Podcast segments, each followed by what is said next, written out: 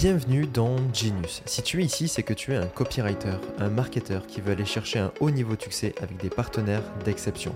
Pour ça, on se doit d'aller en profondeur, on se doit d'aller chercher les bons leviers et on se doit de parler de fondamentaux qui font vraiment toute la différence. Je suis Florian Hugues, j'ai aujourd'hui contribué à générer plusieurs millions cumulés pour des business avancés dans diverses industries et ce podcast est là pour te partager sans retenue mes réflexions et surtout toute mon expérience. Bienvenue dans ce nouvel épisode.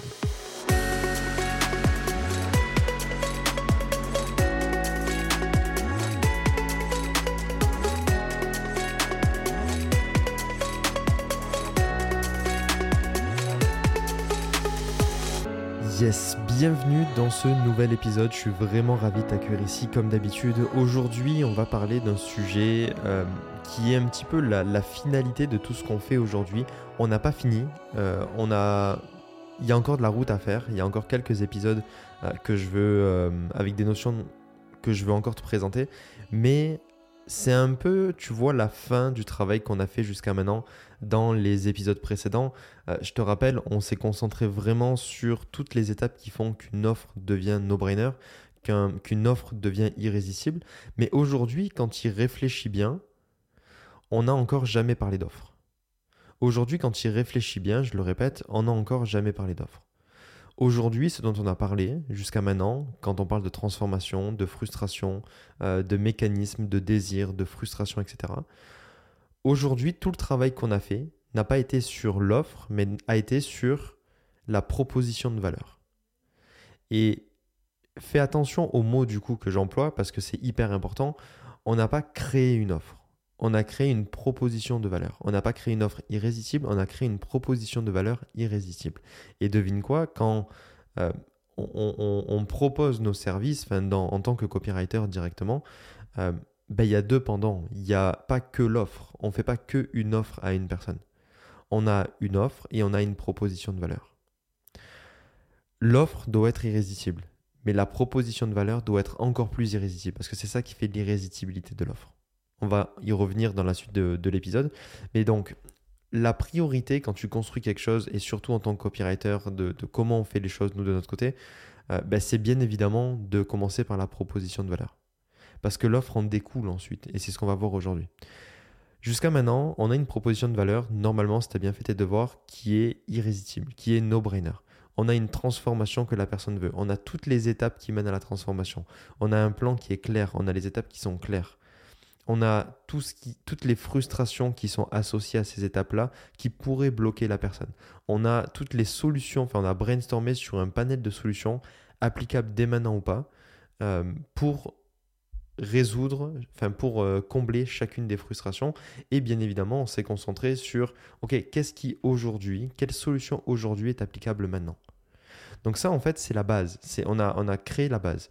On a parlé de mécanismes pour qu'on on ait un, module qui soit euh, avec de la curiosité, avec de la, avec de la nouveauté, mais encore plus irrésistible et no-brainer, du style il me manque absolument ça, il me faut absolument ça pour moi. Donc je parle, quand je dis pour moi, c'est euh, ben, pour les clients que tu cibles toi de ton côté. Donc on a en fait toute la proposition de valeur qui est faite on a toute la proposition de valeur qui est faite de sorte à ce qu'elle soit irrésistible, la plus irrésistible possible et la plus no-brainer possible. Sauf que là, aujourd'hui, ben, on ajoute une proposition de valeur. On n'a pas encore l'offre. Donc, la proposition de valeur fait 70-80% du job. Les 20-30% suivants, restants, c'est l'offre. Et l'offre, on la voit aujourd'hui. Donc, en fait, c'est simple. Aujourd'hui, on a, si on, enlève toute la précision qu'on a, qu'on a fait dans les épisodes précédents avec frustration, solution, mécanisme, etc., on a une transformation. La transformation, c'est la base de notre offre. La transformation, c'est la base de notre offre. Associé à cette transformation-là et pour constituer notre offre, ben, bien évidemment, qui dit offre dit une cible. Ça, on l'a déjà eu euh, dans les grandes lignes et c'est OK de le garder dans les grandes lignes pour le moment. Qui dit une offre dit une promesse. Qui dit une offre dit des prix. Qui dit une offre dit des termes, qui dit une offre dit éventuellement des garanties, et qui dit une offre dit éventuellement un sentiment de rareté ou d'urgence. Ok? Donc on va voir ça aujourd'hui, on va y aller pas à pas, je vais t'expliquer chaque point. Tu vas voir, c'est pas compliqué, c'est pas l'épisode le, moins digeste de, la saison numéro 1 de Genius, mais au moins euh, ce volet-là est couvert. Une offre, comme je te le disais, débute par une transformation et une promesse. La bonne nouvelle, c'est que nous, de notre côté, on a déjà établi la transformation. On a déjà établi la transformation et on a déjà établi une cible. Donc on a la transformation et on a l'avatar. Dans les grandes lignes, encore une fois, pas besoin à cette étape-là de remplir 40 millions de questions que euh, parfois ça sera que des réponses de surface ou alors que tu reviendras jamais dans, dans, dans le futur. Donc on a la transformation et on a l'avatar dans les grandes lignes. La transformation, c'est simple, c'est passer d'un point A au point B. Ça, je pense que tu l'as compris depuis le temps que je te le répète. On passe d'un point A à un point B. Du coup, la promesse derrière, ben en fait, c'est simple. La promesse, c'est simplement le point B. Donc, la promesse, quand la plupart des gens galèrent à trouver une promesse, quand la plupart des gens se triturent le cerveau, euh, essayent une promesse, puis une autre, puis une autre, puis une autre, et essayent de trouver ce qui résonne le mieux, mais mettent énormément de temps à la trouver, et encore quand ils arrivent à la trouver, ben nous au final, avec le travail qu'on a fait en amont, ben on l'a déjà la promesse. Puisque on connaît la transformation, donc on, connaît le point A, on connaît le point B, et en fait la promesse c'est simplement le point B. Après, en tant que tu peux commencer à réfléchir en mode oui, mais est-ce que je fais une promesse de résultat ou est-ce que je fais une promesse de moyen, etc. Le plus gros conseil que je peux te donner, c'est qu'aujourd'hui, si tu raisonnes en tant que prestataire, et c'est pas ce que je te conseille, ben, tu es peut-être un petit peu dans le flou, dans le OK, mais je peux donner une promesse, je peux faire une promesse de moyens, mais au final, derrière, à quoi ça m'apporte? Qu'est-ce que ça m'apporte? Où est-ce que ça mène? C'est pas sexy. Le plus sexy, c'est faire une promesse de résultat. Sauf que la promesse de résultat, si tu es un copywriter qui est un minimum avancé, tu le sais très bien même si tu peux orienter les différents résultats, tu peux jamais savoir combien tu vas générer. Tu peux les estimer, mais tu, ne peux jamais savoir concrètement combien ça va générer, combien tu vas lever. Donc en fait, la promesse de résultat, c'est oui ou non, c'est tu sais pas trop. Tu peux, mais tu sais pas trop. Quand tu raisonnes en prestataire, c'est le, piège entre guillemets dans lequel tu peux te fourrer. Quand tu raisonnes en partenaire, là par contre c'est complètement différent. Puisque la vision d'un partenaire, c'est pas de faire du one-shot en mode page de vente et séquence email. La vision d'un partenaire, bien évidemment, c'est de lancer quelque chose, de mettre en place quelque chose, et puis de continuer, et puis d'itérer, et puis d'avancer, et puis encore, et puis encore, et puis encore, et puis encore.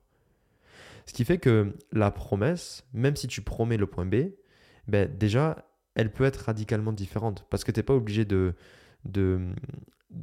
promettre un résultat, parce que il y a 99% de chances pour que tu sois assez bon pour aller au résultat. Ce qui fait que promettre un résultat, presque c'est obvious, parce qu'après il y a ok c'est quoi la suite et puis un prochain résultat, etc. Quand tu raisonnes en partenaire, eh bien la promesse elle peut être suivant le contexte. C'est-à-dire que la première étape, et je vais te le faire dans les épisodes suivants, euh, la première étape, ça va être d'arriver à un certain contexte. Contexte qui va nous débloquer un autre contexte. Contexte qui va nous débloquer un autre contexte. Contexte qui va nous débloquer un autre contexte, etc. Et quand tu raisonnes comme ça, bien évidemment, ben, ça devient beaucoup plus simple, puisque au final, la promesse devient beaucoup plus euh, logique. Et derrière, tu n'as pas en fait à te mouiller avec le OK, ben, je te euh, je te promets un résultat, je te promets qu'on atteigne, que tu triples l'investissement, je te promets qu'on atteigne tel résultat, etc. Tu fais une promesse de contexte. Et tu fais une promesse de contexte qui est 100% alignée avec ta transformation et donc 100% alignée avec la proposition de valeur que tu fais. Et c'est là où ça change tout. Parce que, encore une fois, au-delà de la sexitude du truc, ça ajoute une énorme, énorme, énorme cohérence. Cohérence qui crée de la confiance confiance qui crée du leadership. Et bien évidemment derrière, ben, où c'est beaucoup plus simple pour toi de vendre euh, ta, ta, ta, j'allais dire ta prestation, mais non, c'est de vendre ton service, de vendre, euh, de vendre tes services directement. Ok? Donc la promesse, j'y ai passé un petit peu de temps, mais c'était volontaire. Euh, c'est une promesse aujourd'hui, si tu raisonnes, et encore une fois, c'est ce que je te conseille de faire, si tu raisonnes en tant que partenaire, c'est une promesse de contexte liée à ta transformation et lié au point B de ta transformation. Il n'y a pas plus à chercher que ça. Il n'y a pas plus à chercher que ça. Et la proposition de valeur fera le reste. OK? Le critère suivant, ce qui constitue une offre, bien évidemment, c'est le prix et c'est tes termes. Je vais commencer volontairement par les termes. Les termes, c'est quoi? C'est juste sur la durée. Alors, bien évidemment, c'est le plus simple. Euh, si tu raisonnes en prestataire, bah, tu fais la, la, la, prestation et basta. Si tu raisonnes en partenaire, bah là, en fait, la durée, quand il compte bien, elle est plus ou moins illimitée. Sauf que rajouter de l'illimité, ça ajoute du flou. Ça ajoute euh, de, ça, enlève de la clarté. Donc, ce que je te conseille de faire, c'est toujours dans un. Quand, quand, tu discutes avec ton futur partenaire, ben, mettre un premier jalon. Mettre un premier jalon de trois mois. Pour dire, OK, dans trois mois, on sera dans tel contexte. Donc, dans trois mois, on pourra réviser ce qu'on fait et continuer. Mettre un terme à une durée, même si tu as une vision long terme, va te permettre de montrer que tu es en maîtrise, de montrer que tu sais ce que tu fais. Ok, on va faire ça, on va faire ça, on va faire ça, on va faire ça. Dans trois mois, on en sera là.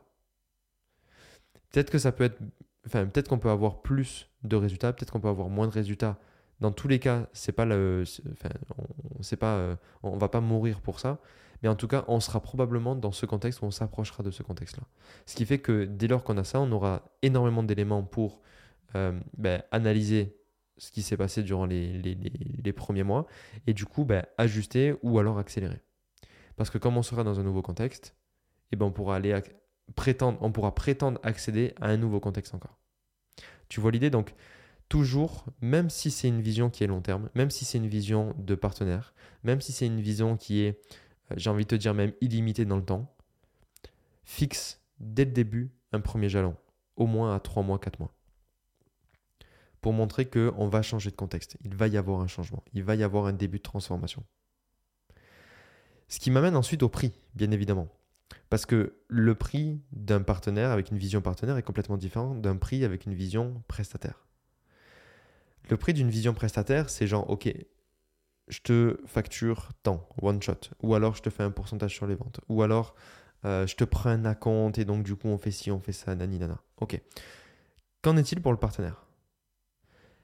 Il y a, c'est, relativement la même chose, mais l'approche est sensiblement différente. Il y a trois formats de rémunération. La première, c'est le fixe, tout simplement. 2000 par mois, 3000 par mois. La deuxième forme de rémunération, c'est le pourcentage, c'est-à-dire la performance. Un pourcentage sur le résultat. Un pourcentage sur les résultats de la séquence. Un pourcentage sur le résultat global du chiffre d'affaires. Pourcentage pur. Troisième format, c'est un mix des deux. À la fois du fixe et à la fois du pourcentage. Ce que je te conseille, moi de mon côté, c'est toujours chercher un deal où tu as du levier. Surtout quand tu raisonnes en partenaire. Ce qu'on veut, c'est du gagnant-gagnant. Donc, plus la personne gagne, plus toi tu gagnes. Donc, il nous faut du levier. Donc, inévitablement, on part sur du pourcentage. Le fixe, c'est intéressant, surtout quand tu débutes, pour te sécuriser pour te dire, OK, là, je suis sécurisé, je peux avancer, etc. En revanche, la variable pourcentage est ultra importante parce que c'est ce qui va te permettre d'avoir du levier. C'est ce qui va te permettre d'être toi constamment motivé à faire, tu vois, à te tirer, à mettre du skin in the game, du style, euh, je fais parce que derrière, ça va générer des résultats, mais c'est du gagnant-gagnant. Plus il gagne, plus je gagne. Plus il gagne, plus je gagne. Et c'est la meilleure relation pour un partenaire pour moi, qu'on peut avoir en termes de partenaire. Le prix, les modalités du milieu, c'est-à-dire entre le fixe et le pourcentage, est intéressant bien évidemment, et est intéressant quand tu cherches en fait à avoir une forme de sécurité. Alors c'est toujours bon d'avoir une forme de sécurité selon moi, mais à terme, encore une fois, on vient chercher les deals avec les meilleurs leviers. Donc en fait, le fixe, au début, quand t'as pas de. Je te conseille de mettre un fixe au début quand tu n'as pas de vision sur qu'est-ce qui va se passer, quand tu n'as pas d'historique. Si la personne, tu sais, tu as un historique et elle peut te le prouver, etc., ça fait du sens d'avoir un pourcentage. Parce que peu importe si tu as un pourcentage seul ou un pourcentage plus fixe, le fixe à la fin devient obsolète, devient obvious. Et je vais t'expliquer pourquoi. Si tu raisonnes en termes de fixe plus pourcentage, euh, bah, là, bien évidemment, on est sur sur une vision de j'ai pas trop de vision sur ta sur ton activité, sur ce que ça génère, sur ce que je peux gagner aujourd'hui. Donc en fait, on va faire un fixe qui garantit, tu vois, le, travail que tu fais, etc. plus un pourcentage sur les résultats.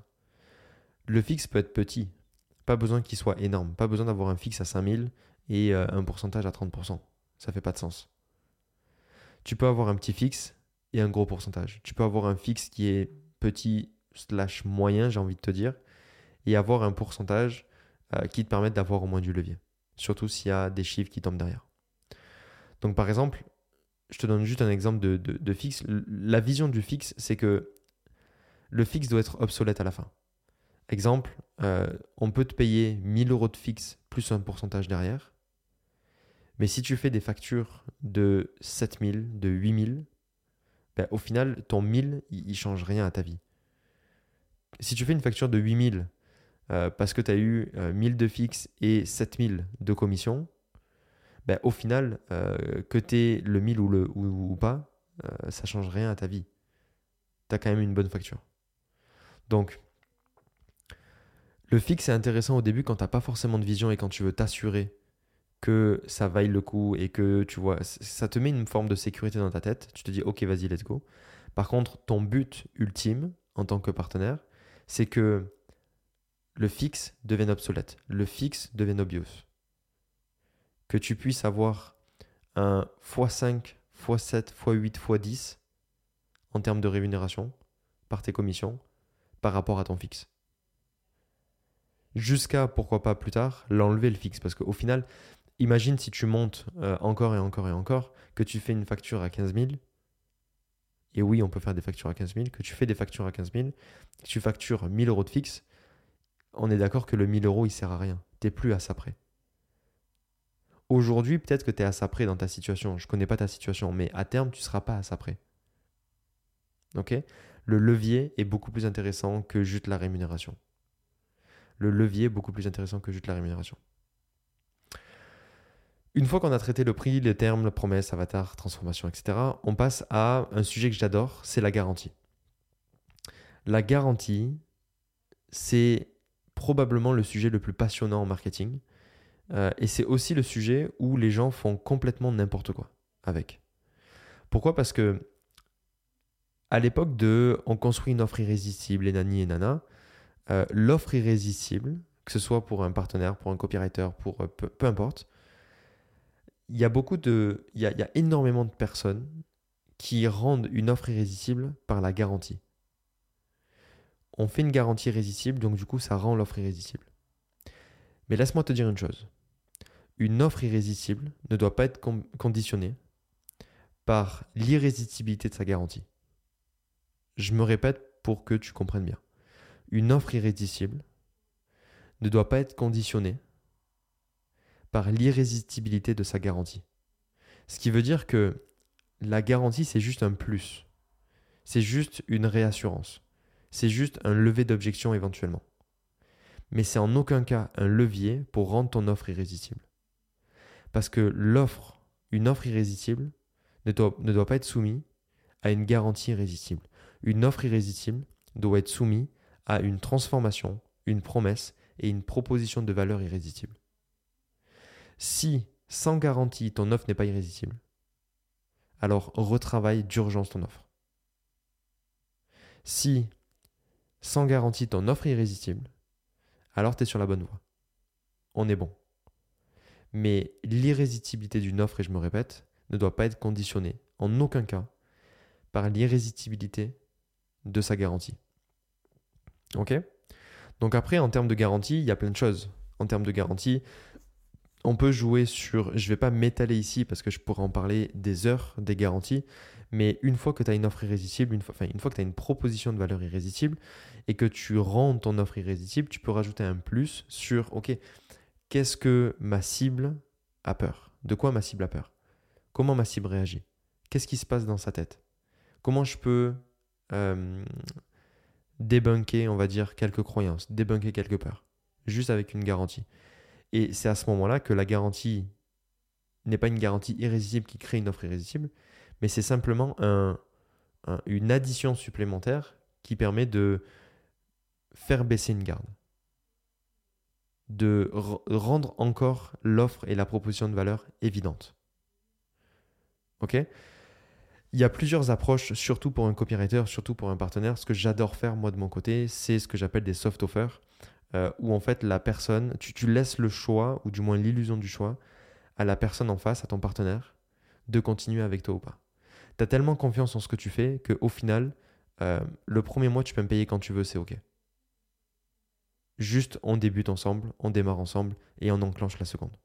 Puis la troisième, puis la quatrième, puis la cinquième. dans un premier temps, le premier mois, tu peux te permettre de dire à, ton partenaire, et surtout que c'est un, match directement, tu ne veux pas le closer à tout prix, tu veux que ce soit un match. Tu peux te permettre de lui dire, OK, le premier mois, je te fais une facture, par exemple le 3 du mois. Je la date, la date d'échange, je la mets euh, au 3 du mois suivant, et dans tous les cas, le mois suivant, je te ferai une facture. Mais sur le premier mois, tu me payes quand tu veux. Et s'il y a un truc qui ne te convient pas, soit tu décides d'arrêter, soit on en parle, il n'y a aucun souci. Mais je veux pas que ça, ça soit un frein. Ok? La confiance que tu crées, surtout quand tu mets de la conviction, la confiance que tu crées dedans, que tu crées chez ton partenaire, chez ton futur partenaire, devient énorme. Parce que derrière, il se dit, ok, ben c'est bon, let's go. Il n'y a, pas de, a pas à tergiverser 40, 40 millions de temps. Let's go. Ici, c'est simplement procéder comme ça, c'est simplement un levier supplémentaire. On n'a pas rendu l'offre irrésistible parce qu'il y a eu ce petit truc-là irrésistible. On a rendu l'offre irrésistible par la proposition de valeur irrésistible qu'on a fait dans les épisodes précédents. Ok? Dernier point, et c'est n'est pas le plus important, mais euh, c'est facilement compréhensible, c'est des notions de rareté et d'urgence. C'est bien, tu le sais, le cerveau humain fonctionne comme ça d'ajouter un peu de rareté, d'ajouter un peu d'urgence dans ce qu'on fait, dans ce que tu fais. Problème avec ça, c'est que ça fonctionne très bien quand tu vends du coaching, quand tu vends de la formation, etc. Là, on recherche un partenaire. Donc, bien évidemment, on va pas dire et eh, j'ai 40 millions d'appels, euh, décide-toi maintenant parce que sinon euh, ta chance va passer et nani nana. Fake as fuck. Ça marchait peut-être il y a 3 ans, peut-être il y a 5 ans c'est clairement pas euh, être droit dans ses baskets pour moi. Donc c'est démarrer, même si la personne te dit oui, c'est démarrer sur un mauvais point, c'est démarrer sur, du, enfin, sur un, mauvais pied, sur le mauvais pied. Donc joue pas, enfin, ce que je te conseille, c'est de ne pas jouer avec ça directement. Reste droit, reste, ben voilà, là aujourd'hui, euh, j'ai des opportunités qui peuvent arriver, je ne peux pas savoir demain ce qui va m'arriver, etc. Donc aujourd'hui, euh, tu le sais très bien, je ne peux pas prendre non plus 40 millions de partenaires. Donc, derrière, ben, soit on débute, enfin, soit on commence quelque chose maintenant, soit ben, je ne peux pas te garantir que euh, dans un mois, j'aurai de la place. Je ne peux pas te garantir que dans un mois, je serai disponible. Et en fait, la rareté et l'urgence se créent comme ça. Pourquoi on crée de la rareté et de l'urgence dans ce cas-là? Parce que, encore une fois, la rareté et l'urgence, elle vient après. Ce qui veut dire que en amont, bien évidemment, on a eu l'offre, on a eu la proposition de valeur, la proposition de valeur était irrésistible, on a créé de l'émotion dans tout ça, et donc du coup, on vient étirer le gap, on vient créer de la tension. Donc en fait, bien évidemment, ben, si la personne est complètement happée par euh, ce que tu fais, qui, elle est complètement euh, séduite par ce que tu fais, ben, au final, tu n'as pas besoin d'en faire des caisses pour susciter de la rareté et de l'urgence. Le simple fait de faire ça va faire le job. Complètement. Donc reste droit, reste 100% transparent. Tu sais pas ce qui va t'arriver demain, tu sais pas les propositions que tu vas avoir, tu ne sais pas les propositions que tu vas pouvoir trouver. Donc peut-être que tu auras de la place, peut-être que tu n'auras pas de place. Aujourd'hui, tu as de la place, demain, tu sais pas. Et bien évidemment, montre que euh, une fois que tu t'engages, tu t'engages. C'est pas genre euh, OK, bah, si l'herbe est plus verte ailleurs, bah, j'y vais. Si tu t'engages, tu t'engages. Ok? Donc voilà pour l'offre. Je te laisse réfléchir à ça, bien évidemment. Je te laisse poser ça sur papier, bien évidemment. On a la transformation, on a parlé de l'avatar, on a parlé de la promesse. Prix et terme, un des plus importants. Garantie, rareté et urgence. Tu as tout ce qu'il faut aujourd'hui pour euh, avoir quelque chose de vraiment, vraiment, vraiment solide en tant que copywriter, que ce soit par la proposition de valeur, que ce soit par l'offre que ce soit par rendre ta proposition de valeur irrésistible et donc rendre ton offre irrésistible. Et tu as simplement à travailler ça, incorporer ça dans, enfin, en toi, euh, l'incarner, j'ai envie de te dire, prendre une extrême confiance et y aller. Et je te garantis, je te garantis que ces simples épisodes peuvent littéralement changer le cours de ta vie. Je te garantis que ces simples épisodes peuvent, à eux seuls, skyrocketer complètement ton activité de copywriter. Ok? Donc je te laisse sur ces bonnes paroles. je te dis à bientôt pour un prochain épisode. Pour le prochain épisode. Le prochain épisode, on va parler d'un truc qui est encore plus intéressant et j'ai l'impression qu'à chaque fois que je te parle de... à chaque fois que je fais un épisode, c'est hyper intéressant, mais ça l'est pour moi en tout cas. Donc je te parle, euh, je te vois dans, un prochain épisode. Je te dis à très bientôt. Travaille bien. Euh, actionne tout ce qu'on voit épisode après épisode et tu verras que les résultats vont arriver et les résultats vont se décupler littéralement. Je te dis à très bientôt. Ciao ciao.